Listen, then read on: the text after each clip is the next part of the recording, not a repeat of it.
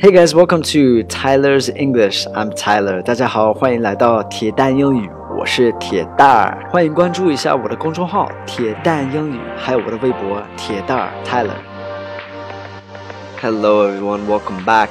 So today's expression or phrase is ideally. Ideally，今天的短语就或者是呃固定句式吧，嗯、um,，is ideally ideally. So we use this expression to say what we wish would happen. Right? We want this to happen. We would like this to happen. It is ideal. Ideally 就是理想的那个意思，然后是放在句子前面。Right? Ideally 什么什么什么。So I've got two examples. 举了两个例子。The first one 也是个对话，两个都是对话啊。Here we go. How long have you lived here? 10 years. Ideally, we'd live in LA, but we can't afford it. How long have you lived here? 就是你你在这边住了多长时间？Ten years. Ideally, we'd live in LA, but we can't afford it. 都十年了。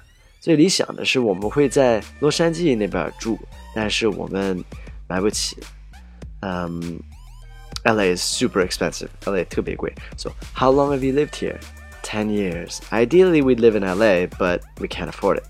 All right, the next example. 第二个例子. Do you like your job?